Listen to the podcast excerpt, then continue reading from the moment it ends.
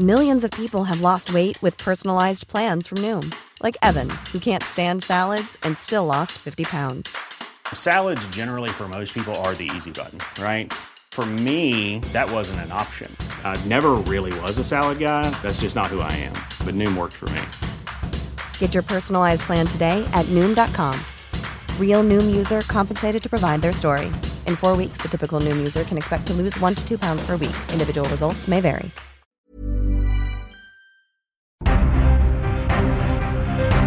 Heraldo Media Group presenta Periodismo de Emergencia con Arturo Rodríguez, Hiroshi Takahashi, con las reglas del oficio. Comenzamos.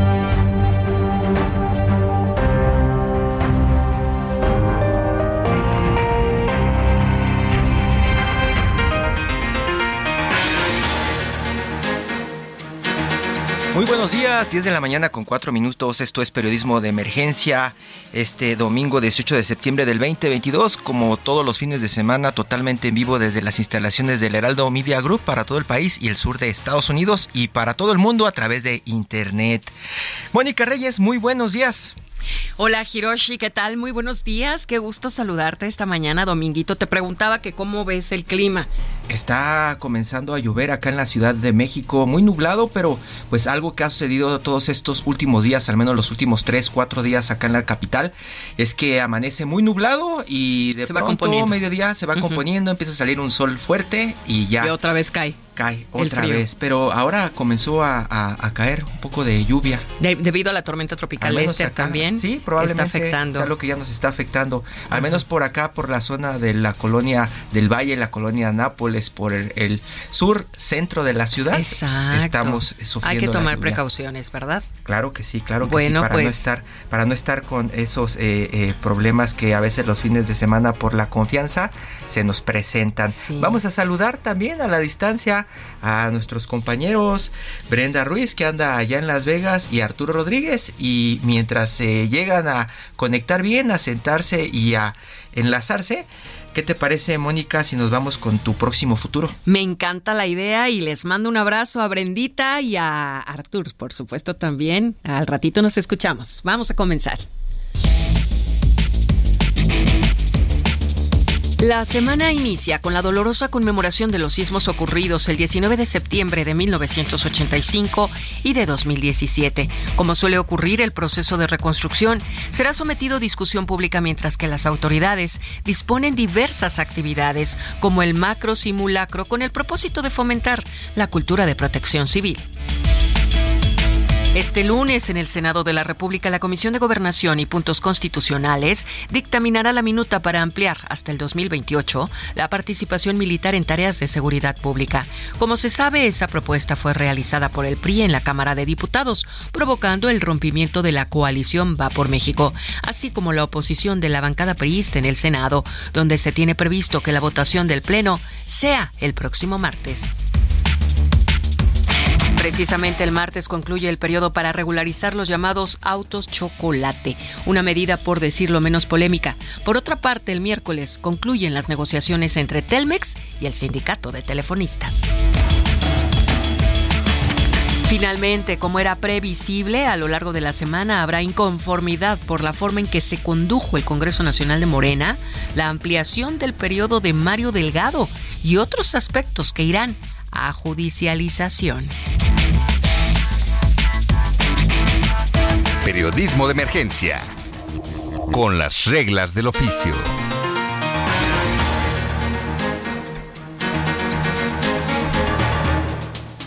Mónica Reyes, muchísimas gracias por este futuro próximo y ya tenemos en la línea desde el norte del país y más al norte de este país a Arturo Rodríguez primero y a Brenda Ruiz. Buenos días. Buenos días, Hirochi. Qué gusto saludarte, qué gusto saludar al auditorio. Y Brenda, buen día. Arturo, Hiroshi, Mónica, ¿cómo están? Buenos días a todo nuestro auditorio. Muy buenos días, muy buenos días. Pues con la noticia que les tengo, ustedes quedan a la distancia que, contrario a lo que se tenía planeado de lo que platicábamos ayer de del tercer Congreso Nacional Ordinario de Morena, pues concluyó ayer, ya solamente un día. Estaba pensado para sábado y domingo, pero sin previo aviso, las actividades de este domingo se cancelaron tras la toma de protesta del presidente del Consejo Nacional del Partido y de los secretarios del Comité Ejecutivo Nacional. Fue una jornada prácticamente de 12 horas exactas y los 2.800 congresistas locales eligieron reformar los estatutos del partido, la declaración de principios y la estructura interna del propio instituto político, tal como nos lo adelantaba Gibran Ramírez ayer. Una de las principales modificaciones, Brenda, Arturo, usted que nos escucha fue eh, en torno a la prolongación de un año de Mario Delgado y de Citlali Hernández, uno como presidente nacional y ella como secretaria general de Morena, respectivamente hasta el 31 de octubre del 2024. Brenda Arturo. Pues, y mira. Oye, pero. Añadiría la toma de control del Comité Nacional por parte de Mario Delgado toma, la toma y también eh, de pronto por ahí eh, el, anuncio de Alfonso Durazo, el gobernador de Sonora, que prácticamente se queda eh, pues también en su cargo hasta hoy, un cargo que se estaban disputando. Pues sí, es, es creo que un madruguete auténticamente que le dio este Mario Delgado a, sus críticos eh, esta madrugada, ¿no? Porque terminaron por ahí de la una, si no me equivoco, Hiroshi. Sí, y, frenaron todo. Fue, terminaron tarde. Pero además con muy maltrato a la prensa, ¿no? Por lo que yo podía ver en redes sociales. Eh, corrieron hasta los compañeros de la fuente, ya no nos los dejaron de pasar. Bueno, eso es, eso es lo que habíamos platicado también ya con Gibran. El trato por lo general a la prensa eh, en algunos partidos, eh, pues depende de, depende del momento. Ya ven que a veces somos amigos de Morena, ¿no? Cuando ellos así quieren llevar su mensaje. Y también a veces somos muy amigos del PRI, a veces somos muy amigos del PAN o de Movimiento Ciudadano. Pero cuando se trata realmente de hablar y de dar explicaciones, pues sabemos cómo prácticamente se esconden o se hacen los ofendidos. Pero pues eran muy defensores de Juliana Sánchez, ¿no? pues sí. Sí. Ayer, ayer todavía por la noche, que sería como cerca de las 8, y estaban eh, anunciando que pues ya cerraban los trabajos y que continuarían hoy a las 9 de la mañana y de repente como a eso de las 12, 12 y media eh, anuncian pues que no, que ya se van así y, y, dando a conocer pues la lista de quienes se integraron al Comité Nacional, eh, anulando creo que la participación de algunas corrientes que estaban ahí representadas y que significaban pues eh, un, eh, digamos que un freno a, las formas de, de, conducir ese partido de Mario Delgado. Hoy pues prácticamente Mario Delgado tiene el control de todo, Hiroshi, o sea, repite con finanzas, que, que ya estaba, eh, pues era parte de su grupo, pero eh, me llamó mucho la atención que nombran a Alejandro Peña como secretario de organización, porque bueno, siendo uno de los padroneros de la 4T, eh, ha sido pues un brazo derecho de Mario Delgado y dejan a una ¿cómo pudiéramos decirlo? Pues disidente interna, ¿no? Del, del propio comité que, era Nachieli Zagal. Deja la disidencia interna o hacen crecer la disidencia. Se quedan de lado, como habíamos platicado por ahí, algunos personajes como Gibran que querían participar en este proceso. John Ackerman, el académico, también se quedó fuera de toda esta discusión. Y también indirectamente dejan fuera de cualquier asunto dentro de Morena a Ricardo Monreal.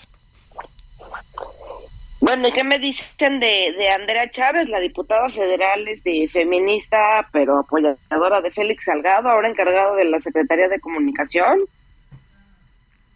Pues sí, dicen por ahí, dicen por ahí los del partido. Ayer estaba mencionando Mario Delgado, ya para, para rematar este asunto, que el hecho de que su partido tenga varios liderazgos que pueden darle continuidad al proyecto de su presidente, se refieren a López Obrador, no debe ser un motivo de división, sino de fortaleza. Dice que sea una competencia fraterna y terminó dieron este madruguete en sábado y pues vamos a tener seguramente en los siguientes días y semanas pues muchísimas notas alrededor de las explicaciones que tiene que dar Mario Delgado por esta toma prácticamente directa del partido y también lo que tienen que decir los opositores o los disidentes a lo que está sucediendo con Morena rumbo al 2024. Para que no digan que no tuvimos knockout en sábado. a ver, la nota. Cuéntanos, cuéntanos, Brenda, tú que andas por allá, pues Las Vegas. Pues qué les cuento, acá la verdad, la verdad es que sí, sí, sí hubo un ambiente de decepción. De hecho, yo lo platicaba con ustedes ayer en el chat en, en vivo y, fue una pelea con muy pocas emociones. Eh, de hecho, con, con algunos amigos hasta nos reíamos y decíamos que lo más emocionante fue cuando salió Alejandro Fernández, eh, que, por, que por cierto se fue en el round 4 porque él tenía concierto. Eh, no, realmente ya para, en cuanto terminó el round 12, la gente se empezó a salir. Y veías a la gente salir de mala cara, o sea, molesta de que no estaban obteniendo el show por el que habían pagado. Eh, para la hora de entregar el cinturón y demás, yo creo que si estaba un 20% de la arena, es mucho. Pues sí, un poco de, desprecio ante la pelea de, de, Canelo. Se esperaba un espectáculo, un mejor espectáculo todo mundo eh, tenía unas expectativas altas con este peleador mexicano de allá de, de, Jalisco, pero los que siguen el boxeo, pues lo que estaban esperando era esta pelea de Jesse Bam Rodríguez, que trae entrenador a Robert García, y de Israel González, un chico mexicano. Eh, esa fue una gran pelea. Brenda, si estuviste presente, pues fuiste testigo también de la, la construcción de una leyenda. Este chico Jesse Bam Rodríguez, esperan cosas grandes de él. Y esa era la pelea. Por lo general así pasan estas grandes peleas que se anuncian de Canelo o de estas superestrellas. Las previas son las que sirven para eh, probar a los grandes talentos, los que vienen a, llenar esos huecos en las siguientes generaciones. Y esta pelea, si estuviste presente, Brenda, si le hiciste un poco de caso, pues te diste cuenta también de que después de esta pelea, la de Canelo contra Triple G, pues no tenía nada que ver. El nivel era otro. Fíjate que sí estuve presente, pero no la vi, porque uno andaba muy pendiente. ¿Te ibas a ver al Canelo?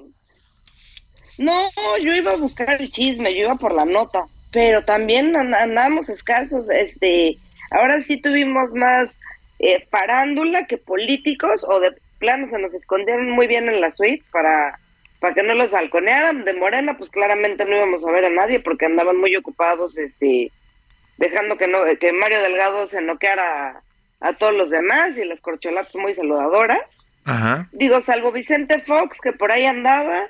Ajá. Eh, estábamos, pues sí, mucha, muchos grupos de regional mexicano, raperos.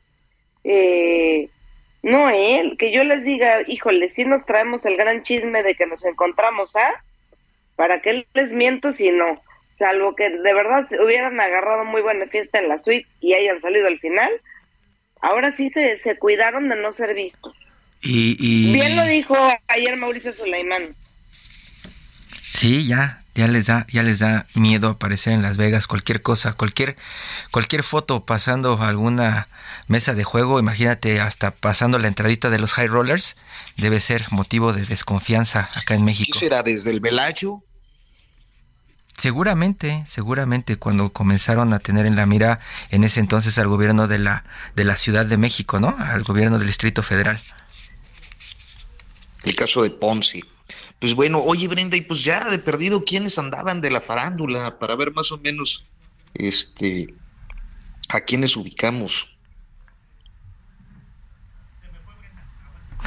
Tuvimos por ahí este un, un, problema con el enlace con Brenda Arturo, pero pues ya está en la línea y estamos listos para platicar del simulacro nacional de este lunes de mañana por aniversario de pues los terremotos del 19 de septiembre.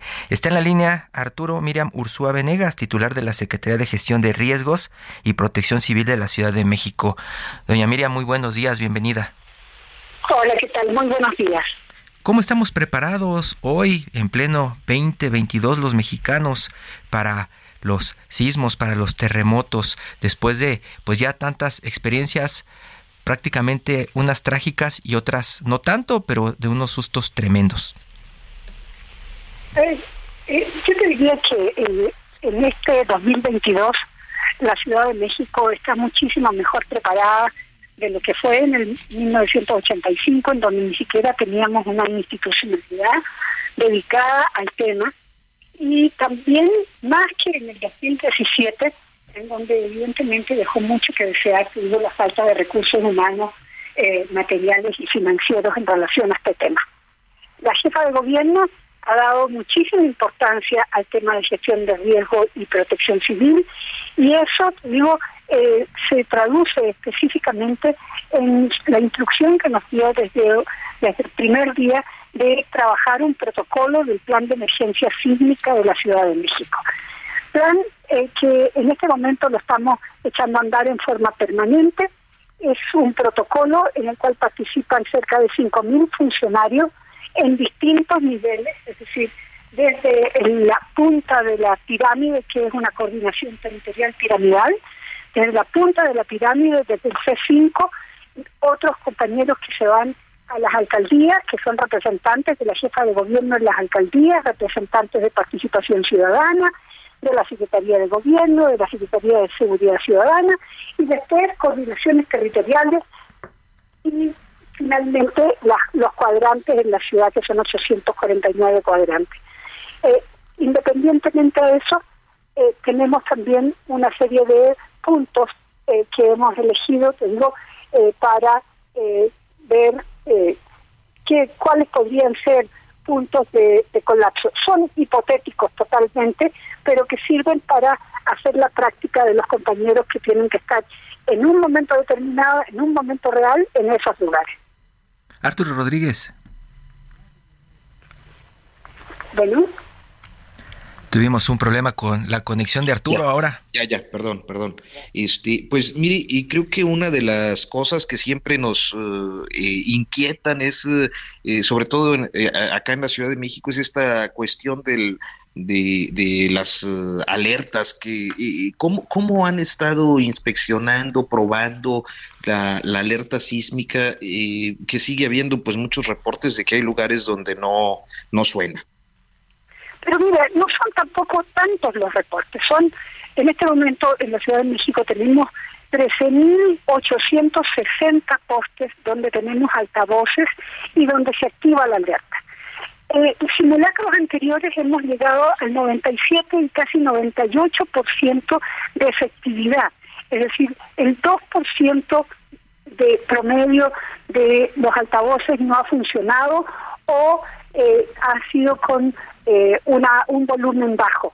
Entonces, eh, de verdad que queremos que todos aquellos que sientan de que no se sintió en su esquina o en el lugar donde tiene el el altavoz y o, es más bajo que eh, avisen al 911.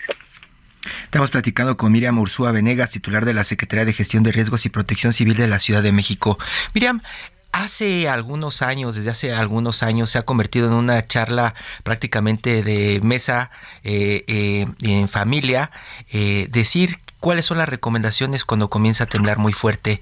Eso ha cambiado desde 2017 a la fecha porque siempre hemos tenido esa idea de que lo primero que hay que hacer es, sin correr, salir así estemos en el piso 15 de un edificio, ir con mucho cuidado por las escaleras, evitar los elevadores y algunos ahora mencionan que si estás en el piso 15 lo mejor es irte a la azotea y ahí, ahí se viene el detonador de la charla entre familias. ¿Qué han encontrado que son nuevas recomendaciones que pueden funcionar en caso de sismo en este país? Yo creo que estamos homologando justamente las recomendaciones. Eh, lo que estamos comentando desde hace, hace casi tres años es que si estás en un segundo piso hacia abajo, baja por la ruta de evacuación y va de directamente al punto de reunión que debe estar marcado fuera de tu inmueble o de tu vivienda, de tu vivienda o de tu lugar de trabajo o de tu escuela. Pero sin gritar, sin empujar, Eso es lo principal, mantener la tranquilidad, porque mantener la tranquilidad, eso es bueno para todos. Ahora, si tú estás en un tercer piso hacia arriba, la recomendación es, por favor, hasta que termine de sonar la alerta sísmica, o en el caso de un sismo real, hasta que termine el movimiento sísmico, que nunca va a ser más allá de 1, 1.2 eh, minutos, eh, en ese momento bajas por la ruta de evacuación y vas al punto de reunión. Nunca subir por las escaleras hacia, hacia los techos ni, ni a ninguna parte. ¿Por qué? Porque la recomendación justamente es, en esos momentos nunca ponerte al lado del cubo de las escaleras, nunca al lado del cubo de los ascensores, nunca frente a los ventanales, nunca al lado de libreros que puedan caerse sobre ti y buscar el punto de menor riesgo dentro del inmueble donde tú estás. Estamos platicando con Miriam. Estamos platicando con Miriam Ursúa Venegas, titular de la Secretaría de Gestión de Riesgos y Protección Civil de la Ciudad de México. Este lunes tendremos un simulacro acá en la Ciudad de México por el aniversario de estos 19 de septiembre. Eh, Miriam, ¿podemos ir a un corte y seguimos platicando un poco más acerca de esto que se está preparando de este simulacro en la Ciudad de México? Sí, con mucho gusto. Muchas gracias. Está usted en periodismo de emergencia. Estamos platicando de sismos. Tenemos enlaces en Las Vegas, tenemos enlaces en, Coahuila y también acá en la Ciudad de México. Vamos a seguir platicando de esto en unos minutos. Gracias por su compañía.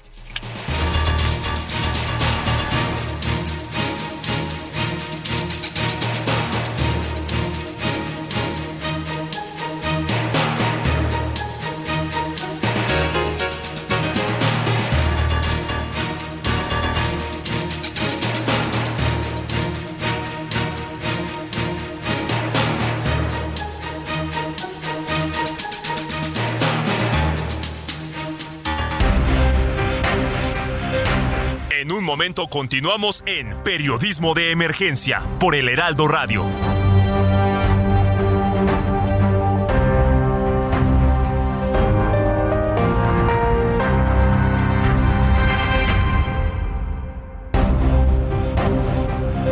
Regresamos a Periodismo de Emergencia con las reglas del oficio.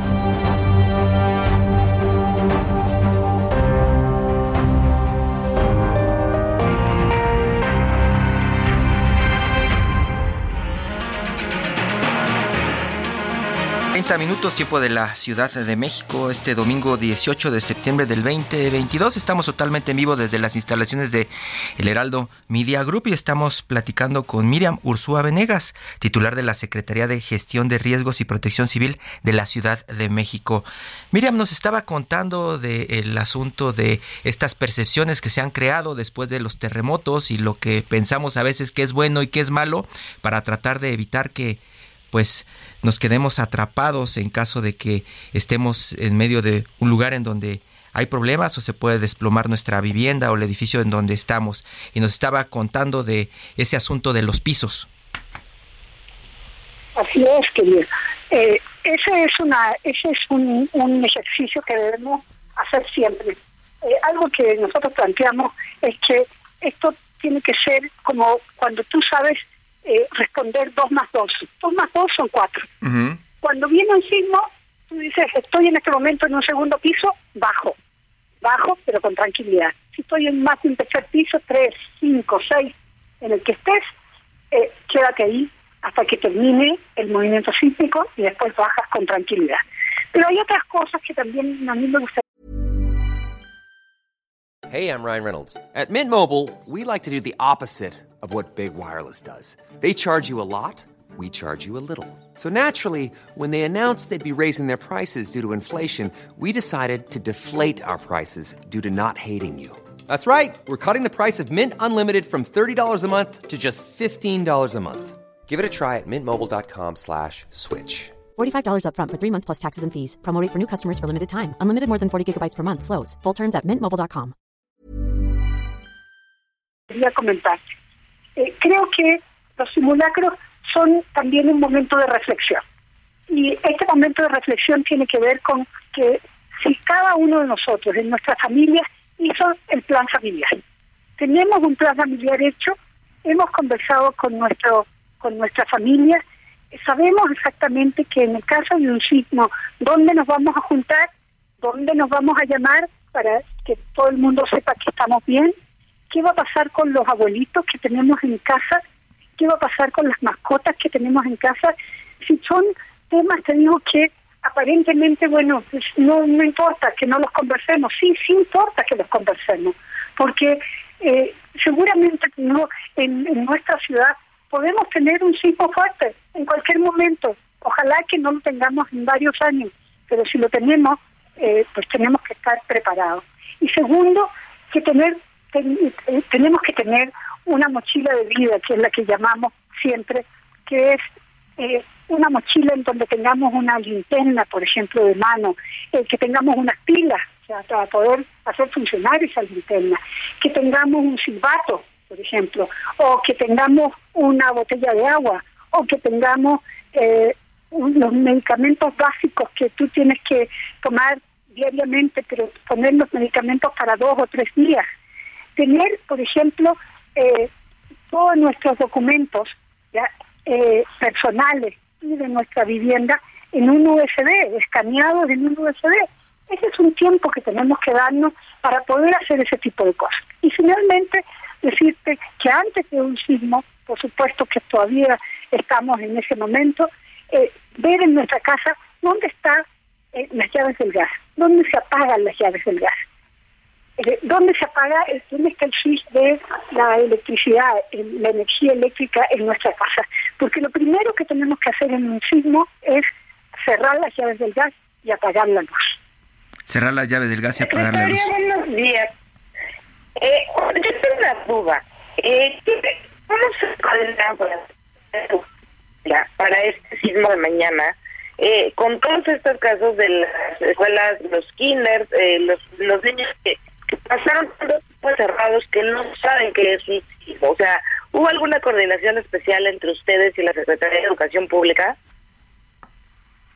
A ver, eh, te, escuché muy, muy lejos, muy poco, pero eh, te quiero decir que nosotros tenemos una relación muy permanente con la Autoridad Educativa Federal en relación a estas temáticas, eh, especialmente para eh, las escuelas eh, de que tengan en, las escuelas los receptores para que además sepan cuál es el procedimiento de resguardarse y evacuar y marcar los puntos de los puntos de reunión fuera de, las salas de clase.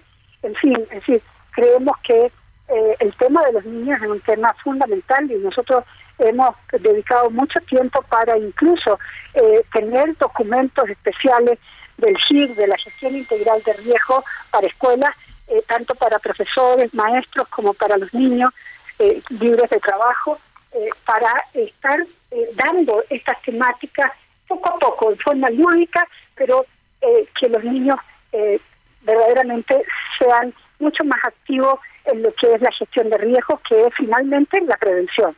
Muchas gracias, Miriam Ursúa Venegas, titular de la Secretaría de Gestión de Riesgos y Protección Civil de la Ciudad de México. Mañana, tiempo de la Ciudad de México, acá en esta capital, a las 12.19, tendrá una hipótesis de sismo de 8.1 eh, y pues se llevará a cabo este simulacro. Muchísimas gracias, Miriam. No, gracias a ustedes y no se asusten, va a ser el mismo sonido, pero eh, es un simulacro y depende de ustedes, de los medios de comunicación, que difundan lo más posible.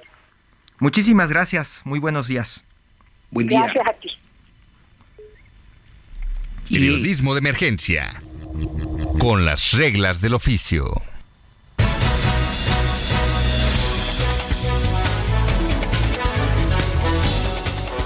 Y esta semana también eh, en el centro histórico de la Ciudad de México estuvimos eh, siendo testigos de eh, el desfile de las Fuerzas Armadas Mexicanas, este desfile para conmemorar el 212 aniversario del inicio de la lucha de la independencia. En su discurso, el presidente de México, Andrés Manuel López Obrador, agradeció la lealtad de las Fuerzas Armadas Mexicanas al tiempo de criticar a las potencias extranjeras y a la ONU por su actuación en la invasión rusa a Ucrania. Tenemos en la línea a Marta Bárcena, embajadora eminente, ex embajadora de México en Estados Unidos y también colaboradora del Heraldo de México. Marta, embajadora, muy buenos días.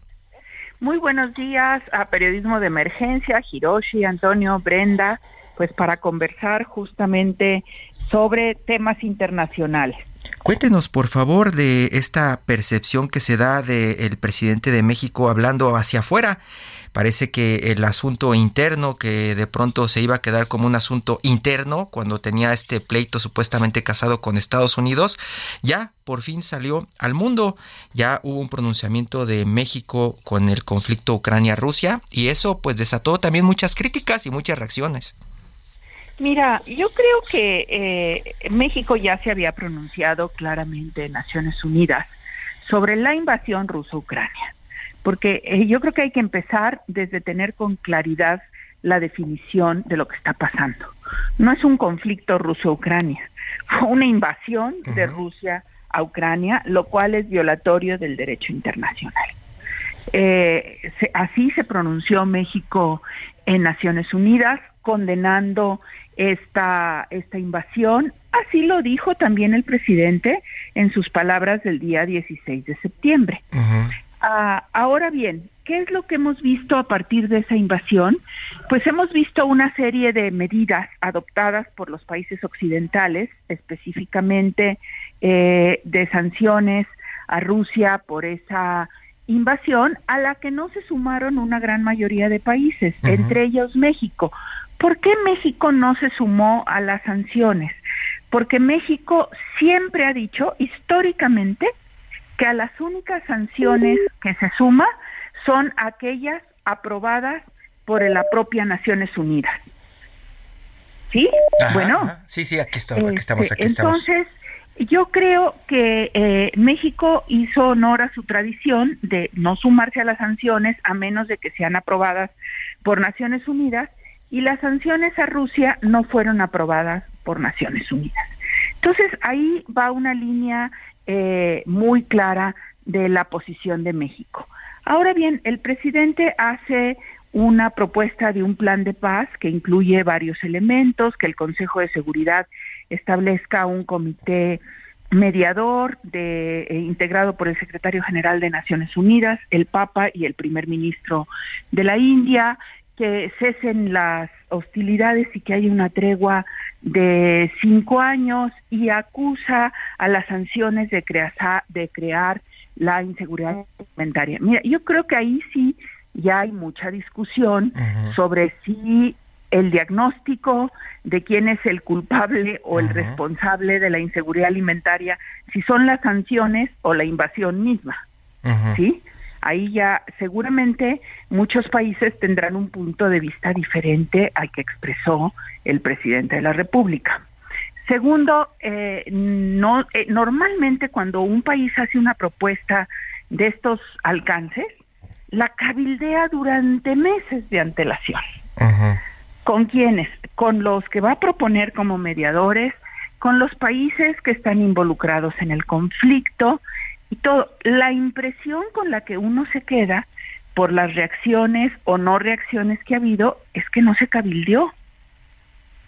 No, Entonces, parece como otra de las ocurrencias que de pronto se sueltan en la mañanera. Eso es lo que parece. Digo, a lo mejor no tenemos la información completa, pero si una propuesta de esta magnitud y de este alcance no se cabildea con anterioridad, no se ve cuáles son las opiniones de los diferentes involucrados, pues entonces su viabilidad es muy, muy relativa, por no decir que va a ser muy difícil que sea viable. Y, al final a, los ciudadanos de a pie pues nos deja con más confusión porque usted ya nos aclaró el punto del posicionamiento de México ante este ante esta invasión rusa a Ucrania, pero de pronto el presidente mete al Papa Francisco, Antonio Guterres, a Narendra Modi y de pronto uno como ciudadano se pregunta pues qué está pasando, si está hablando directamente con estos personajes para que tenga fin esta esta invasión. Así es, eso es lo que uno se pregunta. Y las, bueno, buscando información en diferentes medios, en todo, pues no se ve que hayan hablado con ellos. Ahora, lo que viene la semana que entra, fíjate, los tiempos son muy, muy delicados y de esto escribiré el martes en el Heraldo. El periodo de alto nivel de la Asamblea General comienza formalmente mañana lunes. Va a haber una discusión sobre educación, que se supone que iban a estar varios jefes de Estado, que no van a estar porque mañana lunes son las honras fúnebres de la reina Isabel en donde va a estar representando a México el secretario de Relaciones. Entonces, el foro va a seguir, pero ya no se sabe quién va a participar y a qué nivel. El martes inicia formalmente la Asamblea General, que siempre se inaugura un martes, el tercer martes de septiembre. Y el jueves 22 hay una reunión a nivel ministerial en el Consejo de Seguridad sobre el tema de la invasión a Ucrania, de la guerra en Ucrania. La primera pregunta es, ¿dónde va a presentar México su propuesta? ¿En el debate general de la Asamblea o en la reunión ministerial a nivel ministerial del Consejo de Seguridad? ¿Cuál es la implicación de una y de otra? Eh, que el Consejo de Seguridad es el responsable del mantenimiento de la paz y seguridad internacionales y que la propuesta del presidente indica que el Consejo de Seguridad sería el que tendría que crear este comité mediador o comisión mediadora. Y yo creo que no están dadas las circunstancias para que del jueves salga nada de esto. Nada se nada saldrá de pronto como esos mensajes que se graban en video y que dicen que se presentan en la ONU. Así es. Y si se presenta en el debate general de la Asamblea General, pues es un discurso más, es una propuesta más la gran ventaja que tenía ahorita México es ser miembro del Consejo de Seguridad, miembro no permanente, que ya este año acaba nuestra nuestra gestión en el Consejo. ¿eh? Y si se presenta, sí se podría tomar en serio esta postura de México. Pues mira, hay el riesgo de que si se presenta ahí, si no se cabildeó de antemano, haya reacciones críticas a la propuesta de México. Que ya hubo algunas reacciones supuestamente de Ucrania, ¿no? Supuestamente, bueno, pues fue traducido el tuit ese en inglés de un supuesto asesor del presidente por la, la propia embajada de Ucrania. Así que asumimos que es una reacción pues semioficial de Ucrania. No creo que Ucrania vaya a escalar el tema, pero yo veo muy complicado que este jueves en la reunión ministerial del Consejo eh, se pudiera avalar esta propuesta. Si acaso se escuchará la propuesta y, eh, y veremos cuáles son las reacciones. Pero no estoy segura que así vaya a ser, porque el presidente dice que el secretario la va a presentar ante la Asamblea General y sin embargo lo que se está pidiendo es una acción del Consejo de Seguridad. Arturo Rodríguez. Sí, embajadora, muy buenos días. buenos días, Arturo. A mí me, llama la atención cómo eh, luego se dan este tipo de iniciativas muy eh, características de esta administración como, como tiros de salva en, en, el escenario internacional. Creo que había pasado ya con el tema de la pandemia y no sé si algún otro. ¿Qué explicación le podemos dar? ¿Es un asunto de propaganda interna? ¿Cómo, cómo lo interpreta usted en su experiencia? Mira, Antonio, yo creo que tiene mucho de consumo interno, de, de mandar la imagen y, y el mensaje de que eh, el actual gobierno de México es un gobierno pacifista y que por lo tanto está eh, enfocado a, este tipo de iniciativas en pro en pro de la paz. Eh, sin embargo, para hacer una política exterior eficiente y efectiva, pues tienes que conocer cómo se mueve el abanico en estas cosas. Y, y, el contenido mismo de la propuesta y lo que ya le dije a Hiroshi, los tiempos, las dificultades, eh, me hacen ver que eh, tiene un objetivo más bien de reforzamiento de la imagen de un gobierno pacifista, pero no, eh, pero que no se busca la eficiencia y el logro del avance de esas propuestas. Y entonces, al no avanzar, pues entonces se responsabiliza a los eternos enemigos o conservadores de que no avanzaron porque las grandes fuerzas obscuras se opusieron a ella. Cuando lo que hay que hacer para que avancen estas propuestas es un trabajo muy fino de análisis del alcance que puedan tener y tienes que amarrar apoyos antes de presentarlas públicamente, ¿no? Pues suena, suena difícil y suena como, como bien dice Arturo, como si fuera un anuncio de estos de salva y también como dice el supuesto asesor del gobierno de Zelensky, ¿no? Un asunto de relaciones públicas prácticamente elevado eh, a un altavoz internacional que pues ya de pronto comienza a generar muchísimas críticas, no solamente dentro de este país. Pues eh, sí, fue muy dura esa respuesta, ¿eh? Y, y yo creo que deberíamos de tomar en cuenta para que antes de lanzar iniciativas, pues eh, tenemos que escuchar a los países que, se ven afectadas por esas iniciativas, ¿no? Tenemos que hablar con ellos, tenemos que ver cómo están viendo las cosas, porque eh, eh, una clave de una diplomacia eficiente es escuchar a los otros y escuchar las diversas posiciones.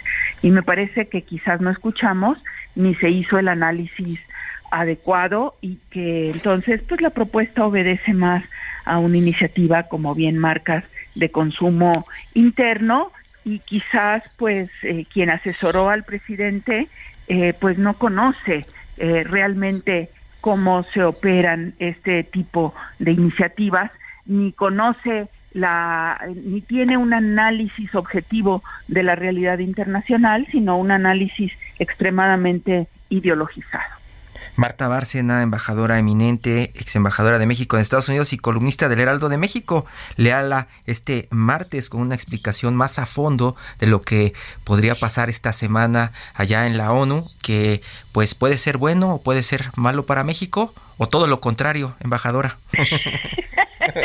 bueno, ya estamos volviendo a esas frases que nada más indicaban la total confusión, ¿verdad? Claro malo, sino todo lo contrario. Muchísimas gracias, embajadora. Gracias a usted. La leemos el martes. Buenos nos días. vemos y nos leemos el martes. Buen día. Periodismo de emergencia. Con las reglas del oficio. Las y los niños tamaulipecos son nuestro futuro.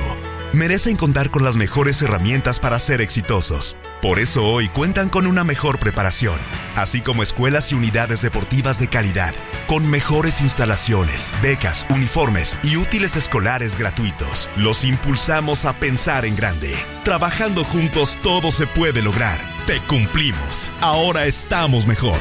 Gobierno de Tamaulipas. Seis años viviendo mejor.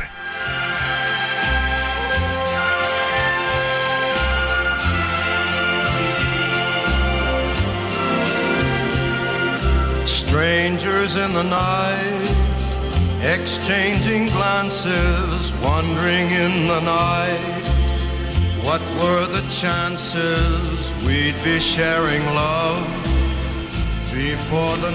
Luis Carrillo, periodista de espectáculos especializado en música y editor del libro Radiolaria nos sorprende hoy con Frank Sinatra. Imagino, imagino Luis, porque de pronto quieres darle ese, eh, esa explicación de esta canción que para algunos sonará muy dulce, pero trae detrás todo un asunto importante con mafia en Las Vegas y asesinatos y gente peligrosa.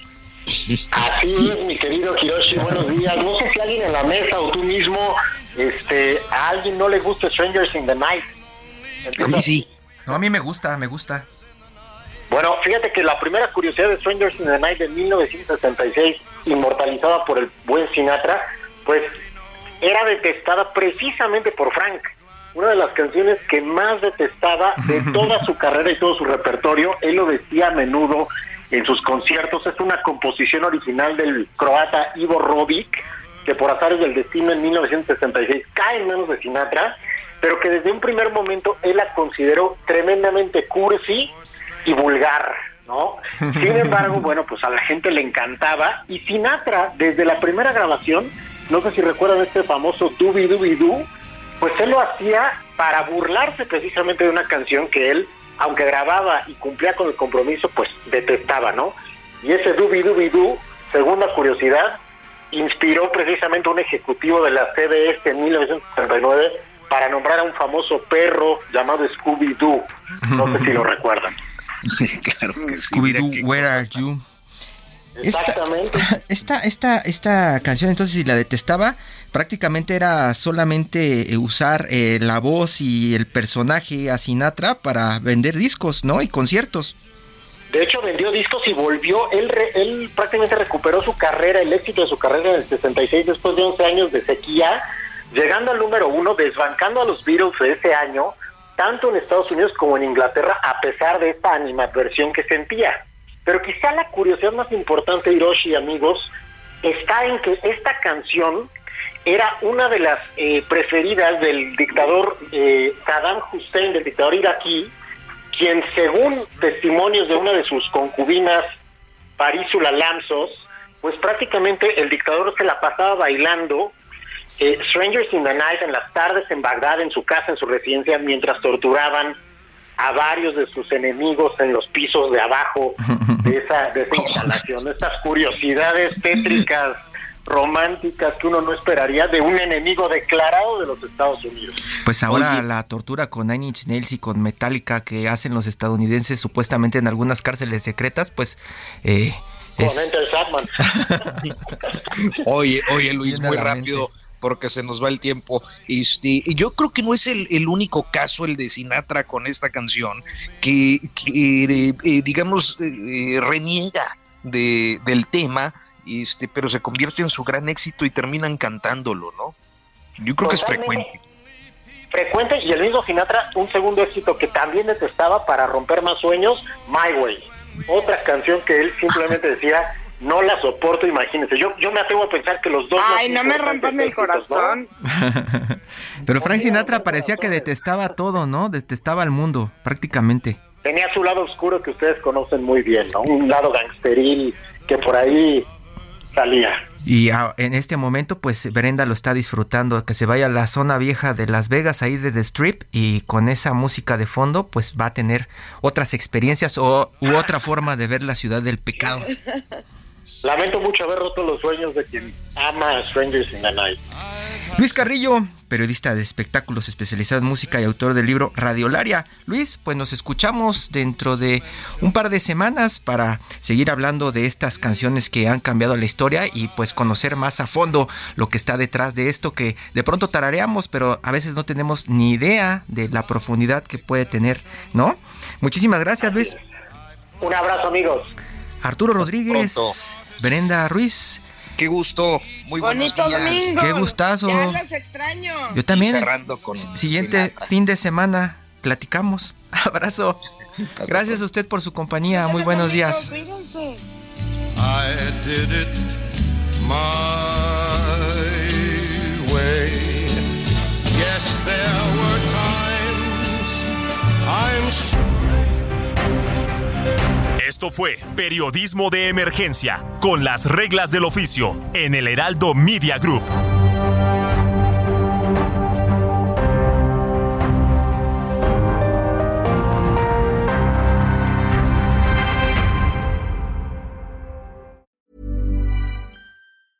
Even when we're on a budget, we still deserve nice things. Quince is a place to scoop up stunning high-end goods for 50 to 80% less than similar brands. They have buttery soft cashmere sweaters starting at $50, luxurious Italian leather bags, and so much more. Plus, Quince only works with factories that use safe, ethical, and responsible manufacturing. Get the high-end goods you'll love without the high price tag with Quince. Go to quince.com/style for free shipping and 365-day returns.